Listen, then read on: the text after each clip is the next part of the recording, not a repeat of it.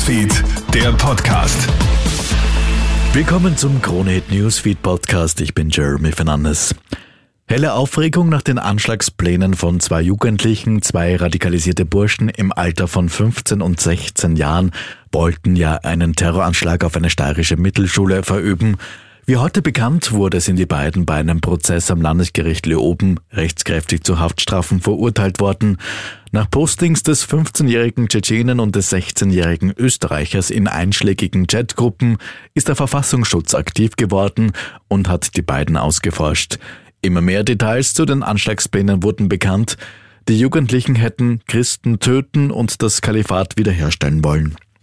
In Graz ist künftig die Begrünung von Gebäuden verpflichtend. Asphalt heizt die Städte zusätzlich auf. In der Grazer Innenstadt werden Nächte unter 20 Grad immer weniger. Grünflächen auf Dächern und Fassaden haben einen kühlenden Effekt. Weil es bundesweit noch keine Vorgaben gibt, geht Graz jetzt einen eigenen Weg. Wer neu baut, muss Grünflächen erhalten oder neu errichten, heißt es von der KPÖ Graz. Endlich gibt es bessere Nachrichten aus Griechenland. Die großen Brände dort sind nach insgesamt zehn Tagen vorerst unter Kontrolle gebracht bzw. gelöscht worden. Landesweit wurden ja 667 Wald- und Buschbrände gezählt. Wegen der Trockenheit und der Winde bleibt aber die Brandgefahr weiter hoch. Soweit ein kurzes Update am Samstagabend aus der Kronehit Newsfeed Redaktion. Mehr Infos bekommst du natürlich laufend auf kronehit.at. Schönes Wochenende.